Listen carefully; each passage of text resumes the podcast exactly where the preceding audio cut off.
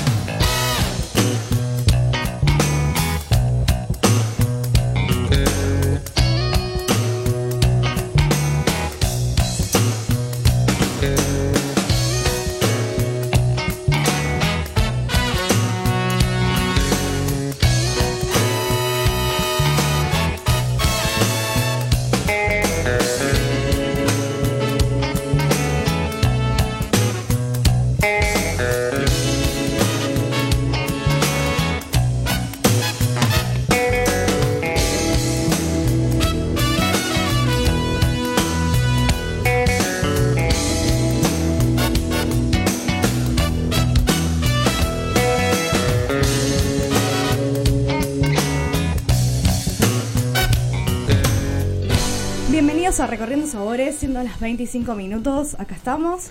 ¿Cómo estás, Lisandro? Hola, ¿qué tal? Muy buenas noches. Te presento, Lisandro Tomás, es sommelier, así que bueno, me va a estar acompañando en el día de hoy. Muchas gracias. Eh, está también Alice Violet. Hola. ¿Se pronuncia así? Alice, exactamente, Alice. Perfecto. Bueno, eh, que tiene el trajo, digamos, Altos las Hormigas, que nos va a estar contando si se vienen algunas novedades y demás. Así que bueno, tenemos en la operación técnica Agustín Balestrieri, y bueno, ahora va a estar llegando el fotógrafo Ramiro Prieto Cana. Vamos a un primer tema musical y ya venimos.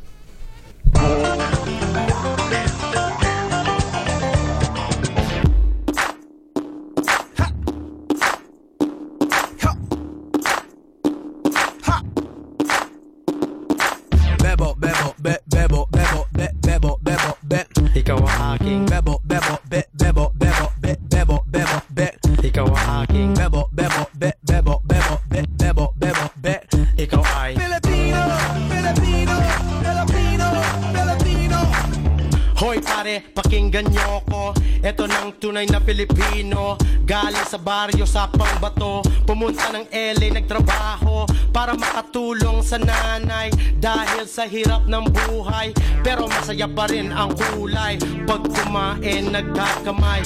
Yung kanin, chicken adobo. Yung balot, binibenta sa kanto. Tagay mo na nga ang baso. Pare ko, inuman na tayo. Filipino, Filipino, Filipino, Filipino Bebo, bebo, be, bebo,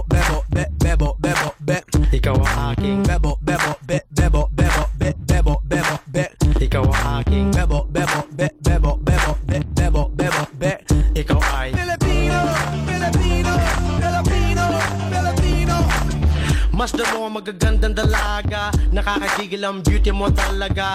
Lambing hindi nakakasawa. Ikaw lang ang gusto makasama. Yung bahay o kubo Pag ibig mo ay totoo. Puso ko'y laging kumikibo. Wala kang katulad sa mundo ko. Pinoy ka sigaw na. Sige, kung maganda ka sigaw na. Sige, kung buhay mo'y mahalaga. Sige, salamat sa iyong suporta. Filipino, Filipino,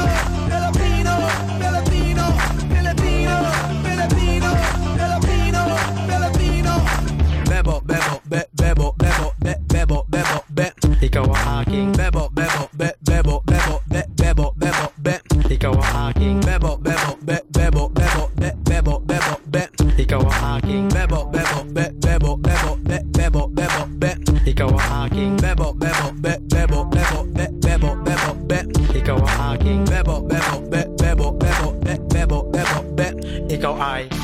ka sigaw na. Sige, kung maganda ka sigaw na. Sige, kung buhay mo'y mahalaga. Sige, salamat sa iyong suporta. Sige, Pinoy ka sigaw na. Sige, kung maganda ka sigaw na. Sige, kung buhay mo'y mahalaga. Sige, salamat sa iyong suporta. Filipino. Filipino. Seguimos acá en Recorriendo Sabores. Eh, bueno, siendo las 28 minutos. ¿Y cómo se pueden comunicar, Lisandro? Bueno, nos pueden, se comunicar con, por el medio de WhatsApp al 15 22 62 77 28. Y nuestras redes sociales son, bueno, en Facebook Recorriendo Sabores y en, en Instagram Recorriendo Sabores Oc. Bueno, llegó el fotógrafo, así que puede venir, no hay drama, Ramiro Prieto Cane. Bueno, Eh, Alice, como vimos adelantado antes, bueno, trajiste Altos las Hormigas. ¿Querés contarnos un poco qué trajiste, digamos, para que los oyentes, si están descorchando un vino, también sintonicen? Mira, hoy traje dos vinos. Eh, los dos se llaman terroir. Terroir es la palabra que usamos para explicar todo lo que está alrededor del vino, ¿no? Eh, el suelo, el, clima, la, la, la exposición y la mano del hombre que hace que el terroir es terroir. Y en este caso tenemos un terroir de Valle de Uco y el otro de Luján de Cuyo. Nuestra finca está en Luján de Cuyo. Sí, y si querés eh, definir lo que es un terroir, digamos, nosotros sabemos, pero capaz que hay oyentes que no. Exacto, mira, el terroir es la suma de varios factores que hacen eh, que un vino sale distinto al de su vecino. Es decir, ¿cuáles son estos factores? El suelo, la exposición, la altura, si tiene alrededor un bosque, si, cuál es su entorno y la mano del hombre que lo mantiene con su cultura, su historia, sus raíces, que hace que él hace las cosas de esta manera más diferente del vecino. Exactamente. Y la impronta del enólogo, ¿no? Lo que quiere transmitir de acuerdo al suelo, porque puede ser de, una zona a otra, cambia un montón, ¿no? Ni hablar, cambia dos cosas, el de una zona a la otra y el estilo. el estilo. buscado. En nuestro caso son vinos eh, muy poco amaderados, que justamente tienen como sentido de resaltar las calidades del terroir, del suelo de un lugar. Bien. ¿Y la bodega hace cuántos años está? ¿Querés contar un poco la historia de la bodega? Y sí, es una bodega que estuvo muy muy pionera a su momento porque apostó a la cepa Malbec al 100% cuando... Una de las precursoras. Sí, 95 ya una finca 100% Malbec había que arriesgarse y apostar. Fue nuestro caso, mientras la gente plantaba Cabernet y Merlot a ver El que no arriesga no gana, Exactamente, en nuestro caso nos salió, nos salió lindo la, apuesta porque el Malbec salió la, la cepa emblemática del país, ¿no? Así que nosotros nos especializamos en esta cepa y ahora después se ha hecho la Bonarda, Colonia Las Liebres, que también es una cepa muy histórica y que me parece que habla de argentinidad, habla de Argentina antes que nada porque es muy, muy local, muy auténtica la, la Bonarda. Y, y, pronto en la, en la línea Colonia Las Liebres, Las Liebres perdón, van a venir novedades, quizás otras cepas. Sería un nuevo desafío. ¿Vamos a tener para el próximo año o mm, no puedes adelantar? Suspense. Perfecto. Bueno, tenemos acá, Elisandro, ¿quién tenemos? ¿Un bartender? ¿Quieres presentarlo? Bueno, ¿qué tal? Buenas noches, eh, Martín. No sé eh, si querés hacer eh, tu presentación, arrancar. Digamos, ah, Martín Tumino es bartender, se especializa en coctelería tiki.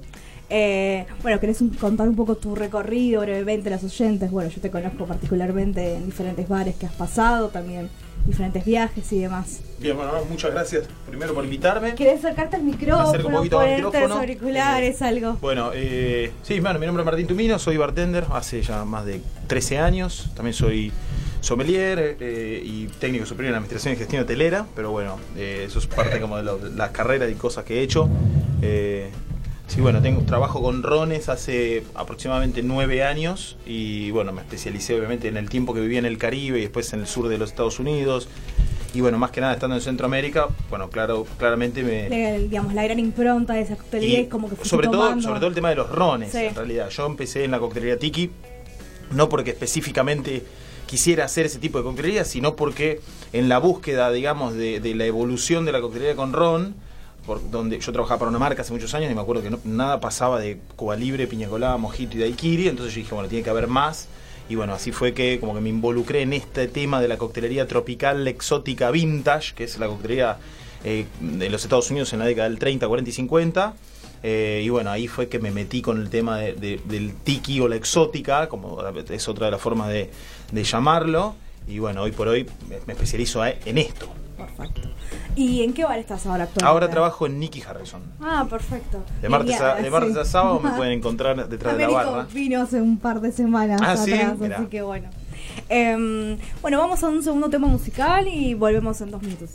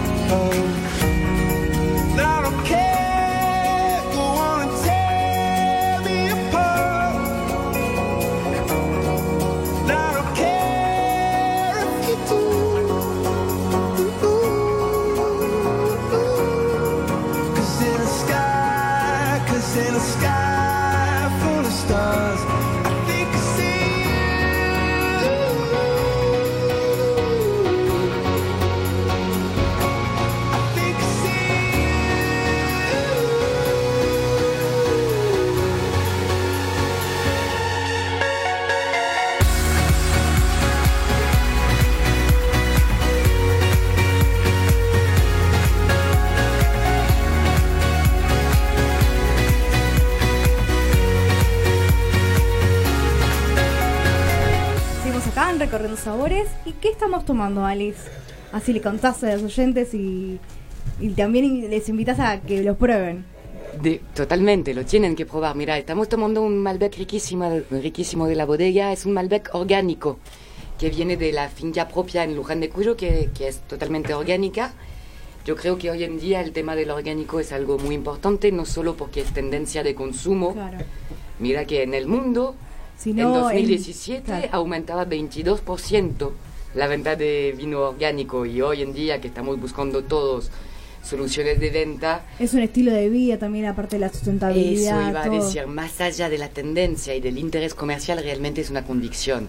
Hay que tenerla, hay que vivirla, hay que aplicarla y, y parte del puntapié de que eh, hay que hoy en día con el cambio climático, etcétera, intentar de reducir su, su, huella ambiental lo mejor que se pueda, ambiental y social diría, las dos cosas. Y conciencia, ¿no? Digamos, concientizar también al consumidor. Sí. El por qué. A ver, es muy fácil de entender. Orgánico quiere decir no se usa productos de síntesis en el viñedo. Punto, o sea, no hay químicos. Y ya con esto entendemos todo, porque el vino cuando cuando la uva está bien sana y rica, no hay mucho que hacer en el nivel etnológico para sacarle lo mejor. Esa es la realidad. Es algo, es algo clave y, en paso del tiempo, cada vez que el interés de, como venimos diciendo cada programa, ¿no? que el consumidor a medida de los años, el consumidor final específicamente, eh, tiene más interés, pregunta más. Vos también, Lisandro, lo debes ver en algunas catas, en algunas ferias, ¿no? La verdad que en Mendoza se dan muy, muy buenas condiciones, ¿no? Eh, directamente naturales donde con poco se saca un gran producto. O sea, con poco en el sentido de agroquímicos ni sacando todo lo que tenga que ver. porque no hay humedad. Exactamente. La humedad es la que propensa las enfermedades eh, a desarrollarse en el viñedo, así que menos humedad mejor. Y Mendoza, que es un desierto, qué pena no hacer todo orgánico allá. Martín, ¿y vos cómo te llevas con el vino? ¿Cómo es tu vínculo? Soy sommelier de la Escuela Argentina de Sommelier, así que... Pero digamos, dentro de la coctelería. Bueno, eh, yo cuando estudié la carrera de sommelier, justamente la estudié con el objeto de entrenar el paladar y, digamos, y la nariz, ¿no? Eso inicialmente. Mucha gente me pregunta, Martín, ¿pero por qué no te dedicaste a la sommelería? Y bueno, digo, porque en realidad quería ser mejor barman. ¿sí? Te da eh, herramientas también, así que... Claro, entonces, eh, no, la verdad me gustó mucho la carrera. El primer año fue el más difícil, porque el primer año era toda la parte de geografía, más teórica. La parte más teórica, el segundo año donde hubo spirits y demás, para mí fue como que ok. Ahí entraste tu juego. Este, este, es mi juego, así que. Pero no, tengo una excelente relación y por supuesto amo el vino. Durante mucho tiempo, antes de dedicarme exclusivamente a la coctelería tropical, la jugaba mucho con el tema del vino y la coctelería. Así que algunos todavía se acuerdan de que mi, mi, antiguo Instagram era Mix Sommelier, ah, cuando jugaba con eso. Pero no, tengo una excelente relación, tomo vino continuamente en casa y me gusta usarlo mucho en la coctelería también. ¿Y hoy qué nos trajiste? Hablando de ron y todo que estabas diciendo antes, eh, ¿qué cóctel vas a preparar? Bien, no, les voy a preparar un cóctel tropical como para mostrar un poco de qué se trata la estructura de la coctelería Tiki. Es, un, es el cóctel con el que yo llegué a la, a la final latinoamericana de, del torneo de angostura hace, hace dos años. Eh, y bueno, y más que nada el objetivo es mostrarles un poco la técnica del Swizzle, ¿no? El uso de la herramienta. Y te lo siguen pidiendo, me parece, ese ¿El cóctel. Sí, lo sigo haciendo, sí. Sí, lo seguí haciendo, veo fotos, todo. Continuamente, sí. Es algo característico. ¿Querés prepararlo acá en vivo? Sí, Lo, lo, vamos a preparar en vivo, claro que sí. ¿Ya lo preparamos? Porque tenemos una hora de tiempo. Perfecto. Así que... Bueno, muy bien. Ok. Eh, lo que sí me va a tener que sacar esto, pues si no va a ser un poco difícil. Ahí va, mejor. Bueno, la idea, preparo el cóctel de una vez, ¿no? Y si quieren después hablamos de la técnica en particular. Sí. En realidad podés eh, contarlo, digamos, te acerca Lisandro el micrófono, mientras vas eh, agregando los ingredientes, está Perfecto. bueno. Bueno, buenísimo. Bueno, vamos a empezar entonces con los ingredientes. Bueno, como todo cóctel tropical o tiki, siempre se necesita una base de dulce o una base endulzante. En este caso voy a usar un almíbar, que es de cereza negra, Es una pequeña cantidad, solamente media onza. A veces la gente cuando piensa en coctelería tiki piensa que los cócteles tiki son muy dulces. Y no es así, no necesariamente. Sí, la, en realidad los cócteles tiki son balanceados. Lo que pasa es que siempre hay algo de dulzor en, este tipo de cócteles. Bien, ok, entonces primero la base endulzante, después necesito una base cítrica. Piensa que la coctelería tiki nace en función de la estructura del punch, ¿sí? que es una antigua estructura coctelera, digamos, probablemente una de las más antiguas. De las eh, precursoras. De hecho, sí, sí, viene antes, antes del old fashion ya existían los punch. Bien. Eh, entonces siempre hay un endulzante y siempre hay un cítrico en el punch, en los cócteles tiki también. En este caso también. Buscar el equilibrio. Claro, del dulce y el ácido. Bien.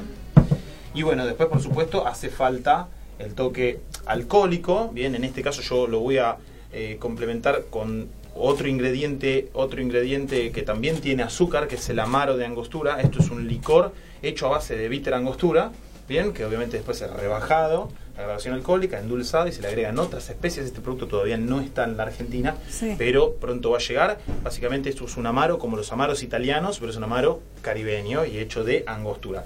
Entonces es alcohólico, tiene cierto dulzor, pero a la vez es como una bomba de especias. ¿Y cuándo va a estar acá en Argentina o en Buenos Aires? Si, si todo sale bien, en la segunda mitad del año seguramente va a estar disponible. Bien, en este caso voy a utilizar también media onza te digo una cosita, acá estás preparando eh, este cóctel, lo estás preparando directamente eh, en el vaso. Lo voy a hacer directamente en el vaso porque yo voy a aplicar la técnica del Swizzle. la técnica del Swizzle se hace en el vaso. Contá que es el Swizzle. Que ahora, este, ahora este ya mismo lo voy a explicar este apenas stick. Ah, ok, técnica, ¿no? Entonces, bien, después le vamos a agregar ron. En este caso, sí, ya la cantidad de ron va a ser bastante más alta. Voy a poner dos onzas. Los cócteles tiki tienen también esta fama de ser un poquito alcohólicos e intensos, cosa que funciona muy bien en el día de hoy, digo, en la actualidad, porque la gente hoy por hoy busca cócteles donde más fuertes. no, no, no más fuertes, sino que sea lo que se dice spirit forward. Es decir, que el alcohol esté presente. Yo no quiero tomar algo que tiene gusto a jugo. Quiero sentir el gusto. Por eso la gente cada vez deja de tomar más vodka y pasa a tomar más gin, ron, whisky, ¿sí? bueno, como en el caso del vino, la gente ya, qué sé yo, en, los paladares un poco más afinados buscan vinos que tengan más estructura, buscan bebidas eh, espirituosas que sean que tengan más, más carga de sabor, más aromáticas, bien, estamos como en esta era, eso es algo bueno, y la coctelería tiki cumple un poco con eso, ¿bien? Okay. Y después yo le voy a agregar dos bitters, en este caso también de la casa Angostura, bueno, el, clásico Angostura Aromatic Bitters, que es el aromático que va en el Old Fashion, en el Manhattan. En, todos los clásicos. En todos los clásicos, es un ingrediente infaltable. Voy a poner tres golpes, ¿sí? Y un poquito de este de naranja, bien, que también me va a ayudar como a balancear todos los sabores. Bien, entonces ya tengo los ingredientes, ahora voy a, voy a pasar a poner el hielo. En el tema de la técnica del Switzer es importante el hielo, porque no puedes hacerlo con cualquier tipo de hielo. Se necesita... Bastante cantidad. Además de bastante cantidad, un tipo de hielo en particular que se, que se le conoce como Pebble Ice o hielo tipo nugget. Miren, si, si, lo, si lo ves vas a ver que son como pequeñas pequeños diamantes perfectos, ¿sí? que son los que permiten aplicar la técnica. Por supuesto, este hielo viene de una máquina, ¿sí? Y es perfecto. Si el bartender en casa o en el bar donde trabaja no tiene este hielo, simplemente con un picahielo rompe el hielo, lo va golpeando y hace su propio hielo roto hasta que logra un hielo con esta estructura. Bien, entonces si yo después le aplico la herramienta y la técnica que preferiría, después ahora en otro momento les explico un poquito más sobre la herramienta. el origen. Para exacto, para explicarles ahora más que nada la técnica, simplemente se inserta esta varilla con forma de estrella en el vaso y se coloca entre el hielo, ¿bien? Entonces, con las dos manos, digamos, así junto a las palmas y voy a frotar tratando de que el, el hielo, voy a subir y bajar tratando de que el hielo vaya como rompiéndose un poquito y, se empiece a impregnar con todos los sabores. Fusiono todos los ingredientes, fusiono los sabores, pero a la vez hay dilución, a la vez hay oxigenación, o sea, porque se está aireando toda la bebida, ¿bien? Y, a la vez también se está, está bajando la temperatura, ¿sí? Que ahora inmediatamente no se va a ver, pero en un momento cuando el cóctel esté ya listo, van a poder ver cómo se condensa del otro lado el frío. ¿Bien? Voy a agregar solamente un poquitito más de hielo. Para completar. ¿sí? Bueno, bastante difícil con el Switzer no hacer, el hielo. no hacer dicen que es el sonido del Caribe. En realidad, cuando uno hace la técnica, dicen que tenés como que mover la cadera mientras. Yeah, va haciendo, ¿no? Como Música, por favor. Bueno, pero creo que ya está bastante bien. Hacemos un poquito de lío. Sí, cuando uno hace un Swizzle, si no se escapa un pedacito de hielo, como que. Es imposible. Es medio difícil en realidad que eso suceda. Bien, así que bueno, sencillamente ahí, bueno, un sorbete, es imposible no tomarlo con sorbete, pero bueno, para los que son así anti sorbete, es un sorbete de, hecho de trigo, así que es absolutamente orgánico. Bien. Hablando de vino orgánico, vamos, vamos con la orgánica. Vos sabés que en Francia lo prohibieron ahora el uso de... Los sorbetes, está muy bien. muy bien. En los suizos siempre se toman con sorbete, es un poco difícil tomar esto sin, sin un, pitillo, ¿no? Sin eh, un canuto, bueno, como le quieran decir, ¿no? Se le dice de muchas maneras. Pero bueno, básicamente lo interesante es que, si se fijan, miren el vaso como ya se está helando, ¿no? Sí. Esto a mí me encanta porque la gente dice, no, los tragos con hielo molido son tragos aguados. Y nada que ver, es todo lo contrario. con la técnica correcta y el, hielo correcto y la herramienta correcta, al contrario. De hecho, este trago nos lo podemos tomar y cuando lo tomemos el hielo va a estar todo compacto. Porque es tanto hielo, de tanto, de todos del mismo tamaño. Y están tan juntos que la bebida está más fría que si yo le, pudiera, si yo le pusiera pedazos de hielo enteros. Vamos para el invierno, pero esto es un trago perfecto para el verano. Es para ambas estaciones, estaba muy bien, eso se puede. Así que bueno, por favor, degusten. Bueno, vamos, a probar. Ahí vamos.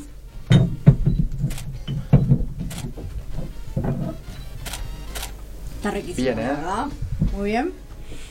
hay, una, hay un hay un vaso específico, ¿no? Para hay un que, vaso es muy característico de los tiki.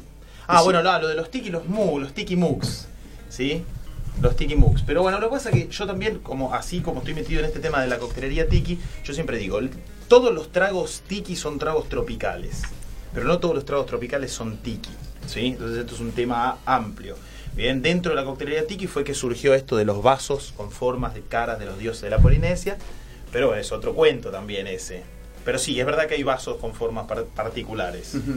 Y aparte, digamos, muchos colores, siempre está presente, digamos, como que te transportas al Caribe, ¿no? el objeto del tiki justamente es, el, eh, es esto como de hacerte olvidar un poco tus problemas, ¿no? Vos entras a un bar que está decorado, que tiene una temática, donde el personal está vestido de una forma, donde la comida, los cócteles tienen nombres, la música, todo es alusivo en general a paraísos, eh, eh, digamos, eh, playas, ¿no? Islas, no sé, lugares...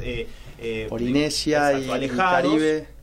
Entonces el objetivo es como que la gente se olvide un poquito de eso y atrapar. Los bares tiki fueron los primeros bares temáticos que existieron en la historia. O sea, todos los bares que hoy por hoy existen, speakeasies, bares con lo que a ustedes les ocurra, tema hayan inventado, nació de la coctelería tiki. La coctelería tiki fue la primera coctelería temática que existió en la historia de la gastronomía, digamos. Bien, bueno, nos tenemos que ir a una tanda porque son y 29 y volvemos ahora también en dos minutos.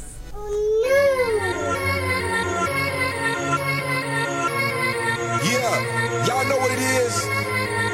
Katy Perry, Juicy J. Uh huh.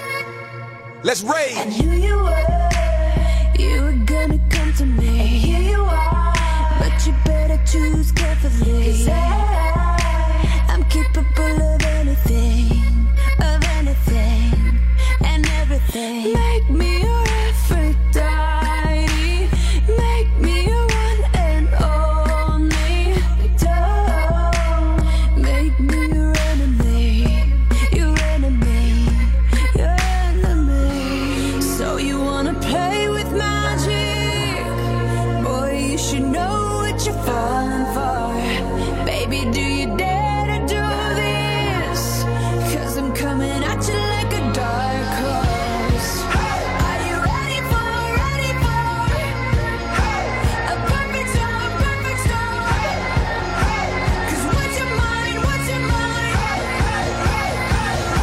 no going back.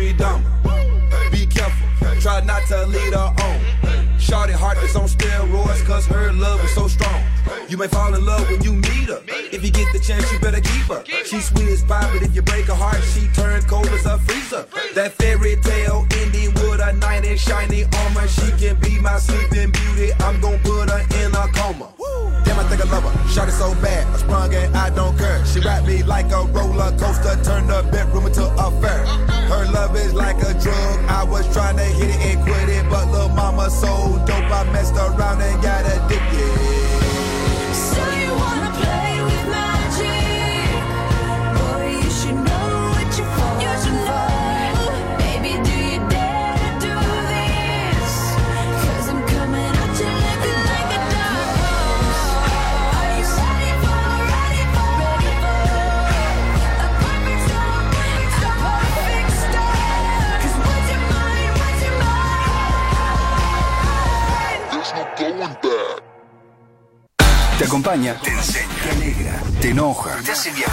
Hace poner los pies sobre la tierra. La RZ. La RZ. Una radio que te da lo mejor.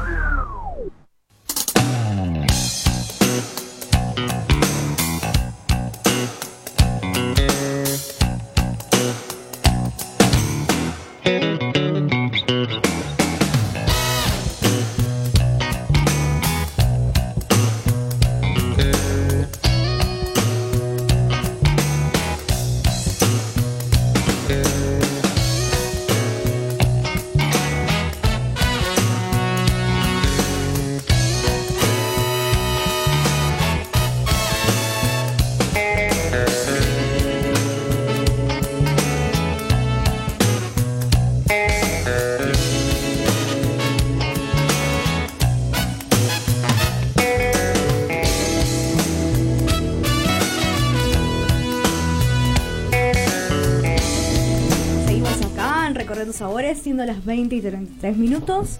Y bueno, Alice, ¿querés contarnos un poco más del vino que estamos tomando? Mira, es un vino jugoso, muy, muy aromático, que expresa perfectamente el Malbec. Eh, no miente, es sincero, es como es. Se siente Eh, bien la fruta, es elegante. Totalmente. eh, en, en la, en la bodega no, no usamos barrica, de hecho no tenemos barrica, tenemos toneles grandotes con el objetivo de sí tener potencial de añejamiento del vino, pero no tener tanto, tanto gusto a madera. Hablando de sabores, a nosotros no son los sabores que más nos, nos agradan. Nos gustan que sabe a vino, a uva, a uva se siente, fermentada. eh, eh, se siente bien la uva, esa, la fruta, ¿no? Totalmente. Como queremos decir.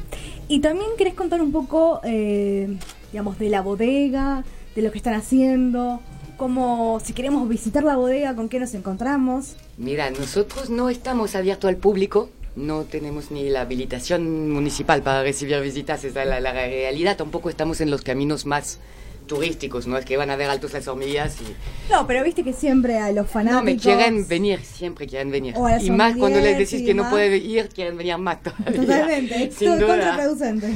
Eh, algunas veces hemos ido con la Asociación Argentina de Sommelier, etcétera, y, y puntualmente se puede llegar a organizar. Tenemos la finca histórica que está en Luján de Cuyo y la segunda finca está en Paraje de Altamira. La hemos plantado al finales del año pasado, o sea que ya el año que viene, estimo yo, tendremos la primera producción. Estamos muy ansiosos para ver qué sale de ahí. Con todas las expectativas. Altamira es una zona muy especial, mucha, mucha, mucha piedra y mucho, mucho calcáreo. La, la piedra es característico, es y los suelos, digamos, todas las rocas, todo como Para mí, Altamira Sí. Ciegas es lo más reconocible de todos los las denominaciones de origen en el sentido que de la- de- porque es, eh, muy es muy característico, tiene esta mineralidad, esta, este final salino que es muy de Altamira y en esta finca hemos plantado la mitad de la finca que hemos comprado.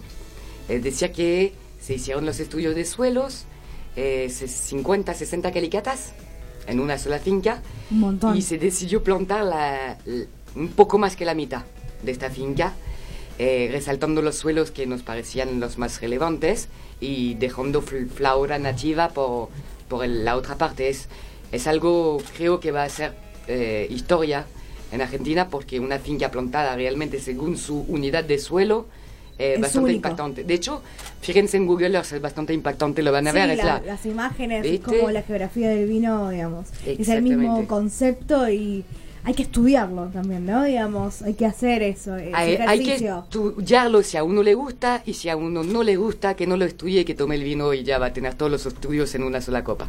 También. bueno, em, Lisandro, estábamos con la coctelería. Sí, la coctelería. Sí. La tiki. Seguimos Sí, ahí con el seguimos. tiki. Exactamente. Hay, hay un tema con la coctelería tiki que si uno lo quiere hacer en su casa, es como que encontrás recetas que son muy extensas, que tienen muchos ingredientes, y es más, ingredientes que vos tenés que preparar mucho antes, por ahí macerarlos y demás. Sí. Todo, Estamos mi- con- todo mito. Todos son Ok. mi- todo eso son mitos. Son mitos de la época en la que la coctelería tiki, a nivel, digamos, de, de movimiento gastronómico, desapareció, porque casi desapareció. Pero está bueno que lo aclares para los oyentes. Eh, entonces, bueno, hoy por hoy, si uno busca información, qué sé yo, en internet y demás, es un poco difícil.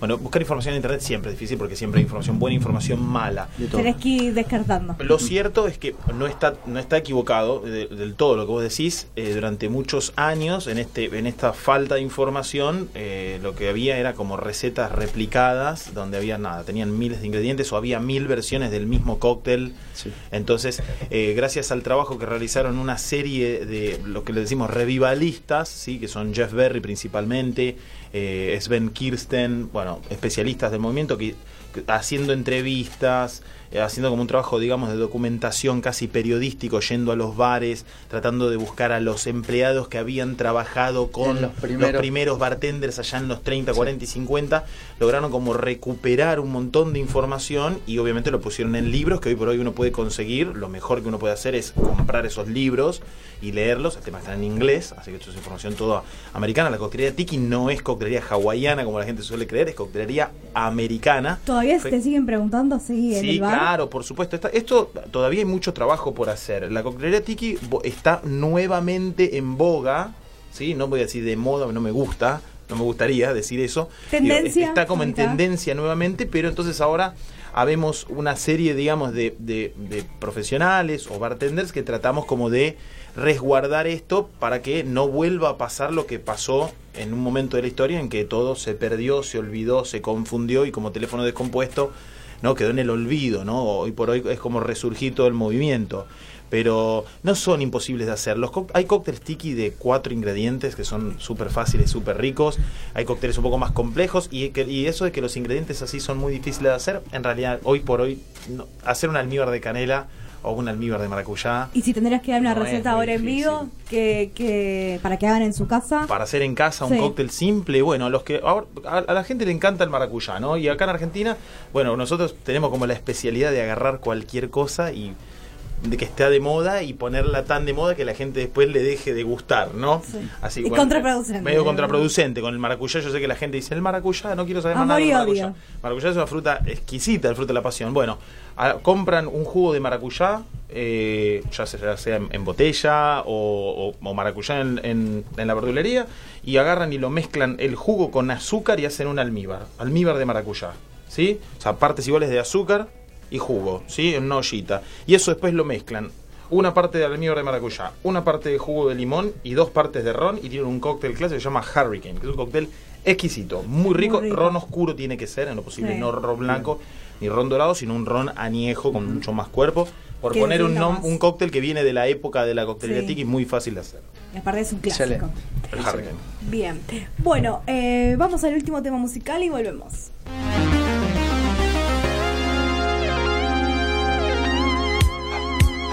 Gotta shake a little something. Ooh. Throwing that thing from left, right, side to side. She gotta have her own money. Oh yeah. Shout out to the girls that pay, pay rent on time. If you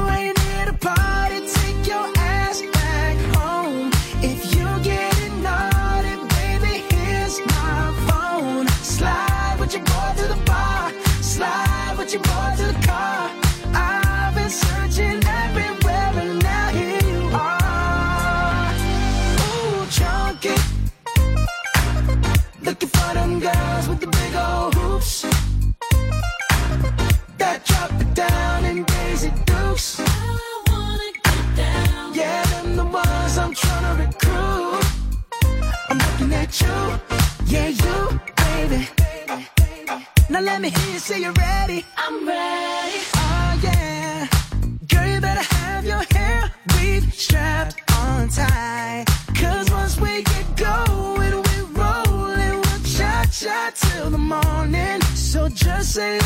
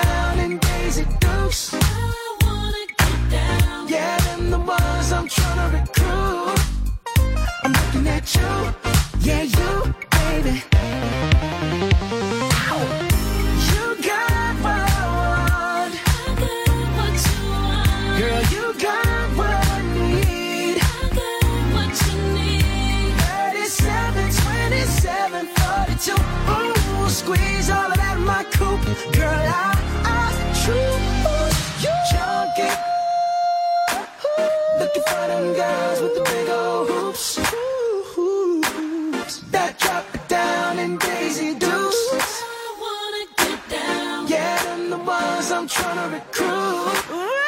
I'm looking at you. Yeah, you,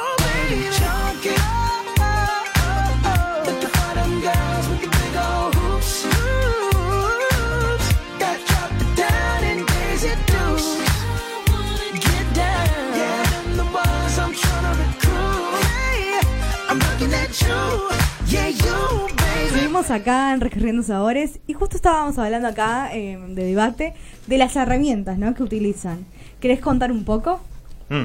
Y mostrar, ¿no? Bueno, no, respecto a la herramienta, lo interesante del Swizzle es que el Swizzle es una herramienta, es una técnica y es un cóctel. Es, es un combo son muchas cosas. Son muchas cosas. Primero es una herramienta, es una varilla de madera que se obtiene de la corteza de un árbol, que es una varilla de madera que eh, básicamente los indios caribes utilizaban para cocinar. Muy sencillo, arrancaron una varita, de una ramita de un árbol, la pelaron y la usaron para batir. Es como una especie de batidor bien, que obviamente con los años se fue pasando, digamos, de generación en generación y particularmente en la isla de Martinica, en Granada, en Guadalupe, en esos, en esas islas de las, de las Antillas Menores, fue que eh, pasó como a los criollos, ¿no? Cuando ya después se mezcló se mezclaron los colonizadores con, con, los nativos, y esto igual se mantuvo, ¿bien? Pero después nosotros, a medida que fuimos estudiando la herramienta, nos dimos cuenta que eh, en muchos otros países existían otras varillas de madera, de otros materiales, con, otra con otros formatos o formas, que tenían la misma función, que se utilizaban para mm, con objetos culinarios o, bueno, obviamente con el coctelero, digamos, ¿no? Entonces, los mexicanos tenían un swizzle para mezclar el cacao. ¿Sí? El, cacao con agua. Los colombianos también, también tienen el propio. En, en Bolivia hay uno. Eh, en la India, que después Trinidad y Tobago también, también tenían una herramienta de madera que utilizaban para hacer el dal, que es como una especie de puré, pasta de garbanzos. En fin, es una herramienta culinaria que tiene ejemplares en otros países diferentes. ¿bien? Y después es una técnica, porque al fin y al cabo todas estas herramientas nos bueno, llevan ustedes ver, todos las pueden ver acá, ustedes, eh, todas se utilizan de la misma manera, o sea, se, se frotan con las dos manos, ¿sí? con el objeto como de mezclar, unificar, eh, oxigenar e integrar los ingredientes. Bien. Y bueno, y después, por supuesto, ya obviamente es un poquito más largo el tema, en la, en la historia de la coctelería, existe el Swizzle como estructura de cóctel. Bien, así como existe el Sour, que siempre es limón, azúcar y spirit, o existe, qué sé yo, los Collins, que es azúcar, spirit, el cítrico y la, la soda. Bien, en el caso del Swizzle siempre hay el alcohol, el endulzante, el cítrico y los bitters, on top, ¿no? Se le ponen los bitters a la, a la, mezcla y con la técnica está la, estructura del Swiss. Entonces, hoy por hoy estamos tratando como de, darle a conocer a cada vez más bartenders que eh, ha resurgido esta herramienta olvidada en el tiempo, que no solamente es una herramienta, sino que además es una técnica y que además es un cóctel, ¿bien? ¿Y cómo ves la recepción, digamos, o cuando le explicas todo esto al consumidor final en el, en el bar? La, gente queda fascinada en general. Sí, aparte de la experiencia que se lleva, ¿no? Quedan, quedan, les, les llama mucho la atención. Por lo mismo que, que, hablamos, ¿no? De que esto es una herramienta que le pertenece a Latinoamérica, ¿no? Y como yo decía, los bartenders hemos pasado muchos años eh, tratando de aprender técnicas quizás de otros países, qué sé yo, como el hard shake japonés, ¿no? Eh, cuando en realidad nosotros también tenemos una técnica en nuestro continente que puede sorprender a otros y que otros también pueden seguir. Y, creo que hoy por hoy, el, digamos, el, eh, objetivo. el objeto justamente de la gastronomía y no digo gastronomía, es porque estoy metiendo coctelería dentro, ¿no? la gastronomía y la coctelería de, nuestros países es mostrar qué es lo que tenemos nosotros propio, ¿no? Entonces yo, eh, yo uso la coctelería tiki como una gran excusa para hacer cócteles con callaza, pisco, pisco peruano, pisco chileno, para utilizar rones del Caribe, para utilizar herramientas eh, propias, sabores. Entonces me parece que está muy bueno desde ese punto de vista. Bueno, Alice, ¿vos querés contar un poco de, los, de la importación o de los vinos? Eh, ¿cómo, ¿Cómo están afuera del país los vinos? Mira, nuestros vinos se consiguen bastante bien en el mundo en general, al nivel precio siempre está más barato adentro que afuera, así que no me digan lo contrario, y es importante saberlo. Eh, y también importamos en Argentina un poco de Malbec que hacemos en Francia. Altos las hormigas, fascinada por los suelos calcáreos y buscando la excelencia del Malbec, se fue a Cahors. Cahors es la zona de origen de, la cepa Malbec y ahí elaboró vinos a su estilo para ver qué tal iban a salir los vinos con un suelo francés, ¿no? desde la cuna, desde su origen pero con la impronta y el estilo argentino. Argentino Altos las Hormigas, diría directamente. ¿Y, actualmente cómo se compone la, cartera de productos que tiene Altos las Hormigas? Mira, tenemos dos marcas. Sí. Altos las Hormigas, que hasta ahora está conformada de 100% Malbec, menos un producto que es un blend, que se llama Tinto. un blend de Malbec, Bonarda y Semillón, lo cual también es original, poner un poco de uva blanca, Blanca. en un blend tinto y le da frescura, es muy lindo. Y también está la al- eh, Colonia Las Liebres, que hoy en día tiene solamente Bonarda. Esto va a cambiar este año justamente, tendré que volver para contarles las novedades, botella en mano, prometo. Sí. Muy bien. Porque me habías dicho y... Y Sí. bueno, y bueno, no tengo las botellas todavía. Y, y por otro lado están los vinos importados, eh, que son elaboración propia de Altos Las Hormigas, pero que se hicieron afuera y se importó una pequeña cantidad. Tampoco es que hay eh, palets y palets de este vino Claro. importado, pero para quien se quiere dar el gusto de probar lo que sería un Malbec comparable y comparando con la el mismo enólogo. Nuestro enólogo viaja allá tres, cuatro veces al año para controlar el vino, eh, hacer todo el proceso. Y Recordá el, num- el nombre del enólogo. Leonardo Erazo.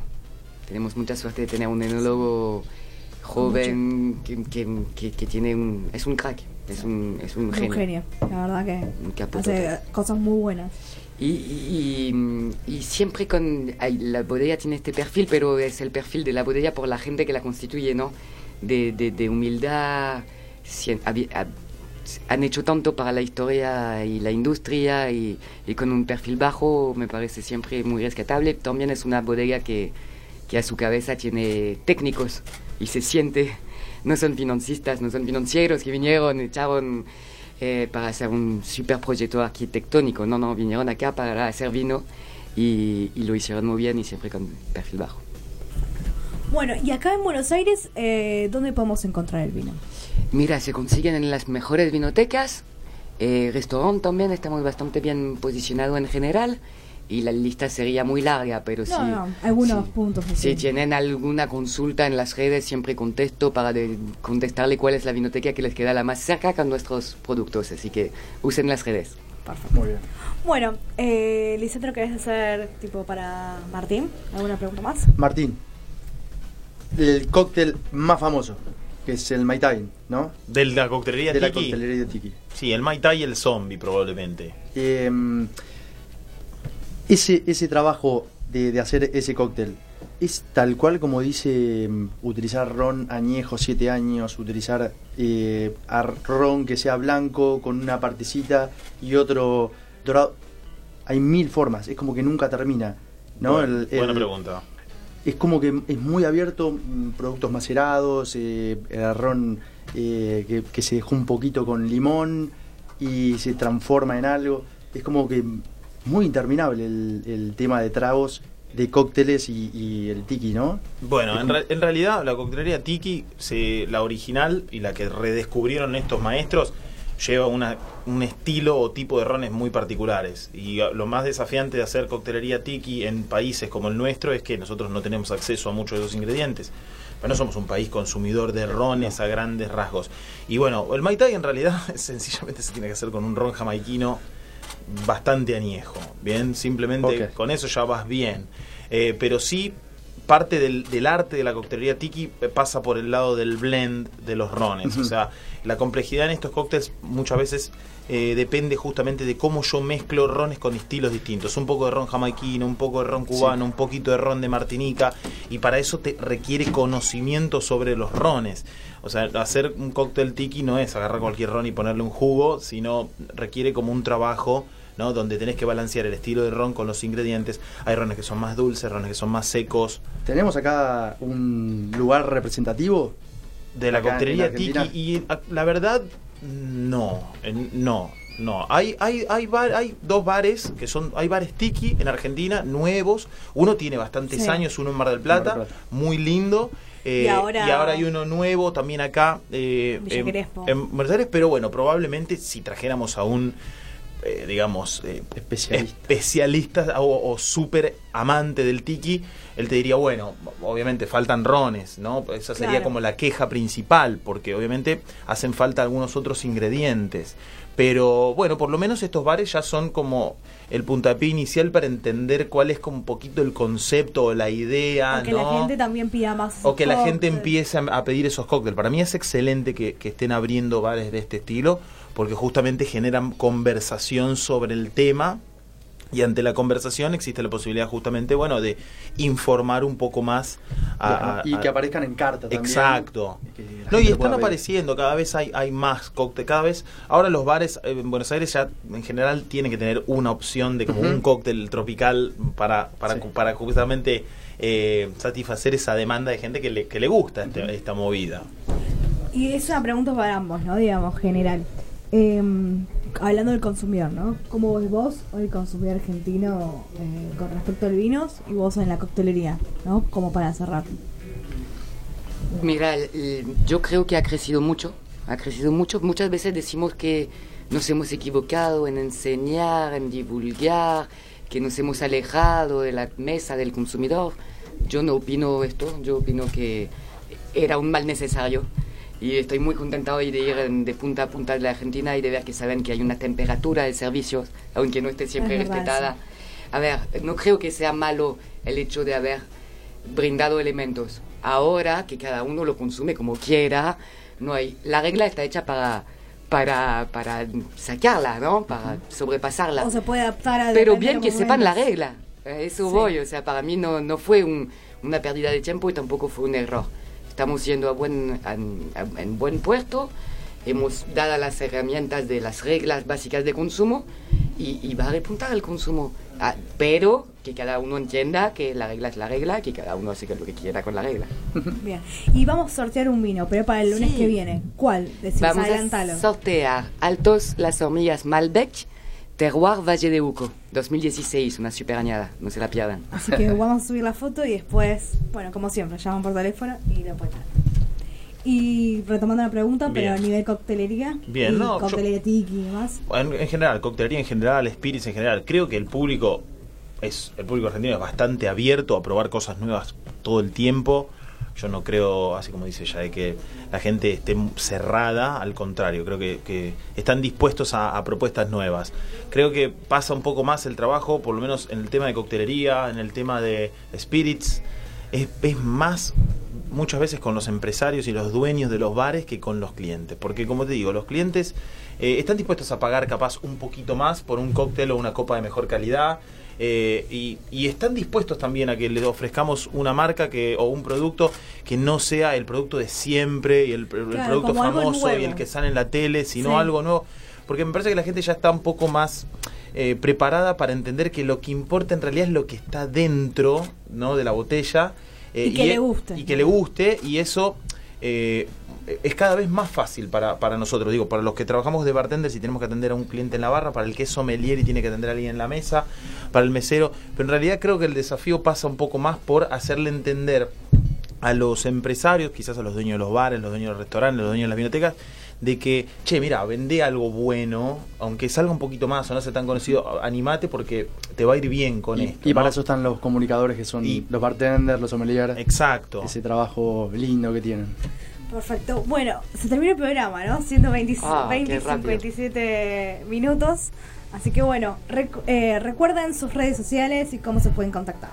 Mira, las redes sociales de la bodega, Altos Las Hormigas, tiene Facebook, eh, Instagram, Twitter y el mío, Alice Violet, también los tres. Así que búsquenme. Buenísimo. Bueno, en mi caso un poquito más difícil es en Instagram me consiguen como arroba Swissologies, que es S-W-I-Z-Z es O-L-I-S-T, como Mixology, pero Swissology. Y bueno, y después ahí van a ver mi página web. Y bueno, por supuesto, pongan Angostura en Instagram y van a conseguir todo. La información de la marca. Perfecto, bueno, nos reencontramos entonces el lunes próximo eh, de 20 a 21 horas acá en Recorriendo Sabores. Un placer haber Así que gracias Lisandro por acompañarme. Bueno, en la operación técnica tenemos a Agustín Balestreri y en las fotos Ramiro Prieto Cane. Chau.